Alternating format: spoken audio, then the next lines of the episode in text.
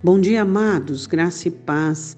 Hoje é sexta-feira, noite de libertação, onde o Senhor nos dará uma palavra de libertação, onde nós vamos fazer oração. Eu quero que você tenha um ótimo dia hoje, que a mão do Senhor seja sobre a sua vida e que tudo aquilo que estiver embaraçado na sua vida, você receba a luz da palavra de Deus na sua mente, no seu coração, e tudo possa ficar muito claro e evidente para você, e você possa então encontrar a direção necessária, sabendo que Deus ama você e está junto com você. É, hoje nós vamos meditar em uma das certezas de Davi, era um homem de certezas.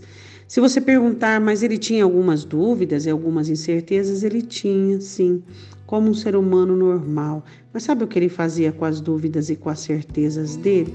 Ele sufocava, ofuscava e vencia elas por meio da certeza daquilo que Deus lhe dizia. É assim que tem que ser feito. As dúvidas dele, as inseguranças dele eram todas sufocadas pelas certezas. Quando você olha para os salmos e você vê, o lamento dele, a oração dele, depois ele termina os salmos todos eles de uma forma onde ele se levanta, onde ele se posiciona com fé, crendo em Deus. E assim deve ser para nós também. Nós devemos ter esse exemplo de Davi e devemos ofuscar as dúvidas e questionamentos por meio da palavra. Então vamos lá. Salmo 57, versículo de número 2. Clamarei ao Deus Altíssimo, ao Deus que por mim tudo executa. Que boa autoestima, né? Que bom amor próprio, né? Quando nós olhamos para os mandamentos e a gente percebe que o segundo mandamento exige e ordena com que nos amemos a nós mesmos para que nós possamos amar o nosso próximo. Quanta dificuldade nós temos de nos amar. Quantas dificuldades nós temos de acreditar no amor de Deus por nós. Existem pessoas que têm muitas dificuldades, não é mesmo? Existem pessoas que dentro delas elas embaraçam os relacionamentos humanos com o relacionamento com Deus e elas não conseguem acreditar. Por quê? Porque Deus ama você. Mas você não tem nada para oferecer, mas ele continua amando porque você precisa dele e ele é Deus.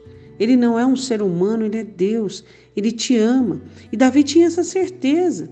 Ele estava aqui, ó, diz é, o tópico em cima, que ele estava fugindo de Saul na caverna, rodeado por pessoas malignas, pessoas de má índole, ouvindo conversas, ouvindo motins, ouvindo levantes, pessoas que não tinham nada de bom para oferecer para ele. E ele liderava 600 homens, todos eles dessa estirpe. Só que ele tinha certezas e convicções internas. Qual era? Ele diz: Eu vou clamar ao Deus Altíssimo. Por quê? Porque aquele que está acima disso. Deus está acima do seu problema, Deus está acima da sua condição. E ele continua dizendo ao Deus que por mim tudo executa.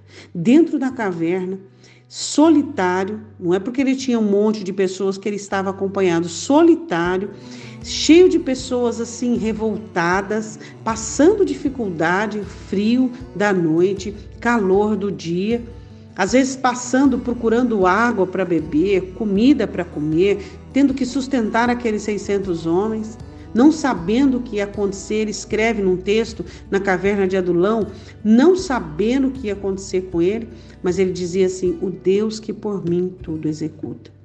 Então, a grande questão é você ter a convicção do amor de Deus por você. Não serão poucas as vezes que Satanás vai querer intrometer nessa certeza dando a você uma sensação, sabe, que Deus está distante, dando uma sensação e uma interpretação que Deus não te ama, que você está assim meio ofuscado, meio difícil de, de, de, de encontrar Deus. Mas isso é coisa maligna. O Senhor Jesus se fez o seu Emanuel e ele está perto de você. Você que está sentindo o distanciamento da parte dele, comece a ministrar agora para sua alma. Comece a cantar uma canção. Comece a ministrar que Jesus Cristo te ama e que ele está perto de você. Oremos. Espírito Santo de Deus, tu que és o nosso consolador, tu que és aquele que faz com que nós entendamos e que tenhamos conhecimento do amor de Deus e que tenhamos interpretações corretas sobre o grande amor de Deus. Eu te peço por este coração que está frio, que está se sentindo distante do Senhor, com a impressão que fez tudo errado, com a impressão que o seu erro é maior do que o amor do Senhor, com a impressão de sua falha ser gigantesca. Senhor, eu te peço em nome de Jesus, entra neste coração que está frio, que está gélido, que está distante e traga agora, Senhor, o poder do teu Espírito Santo, meu Deus.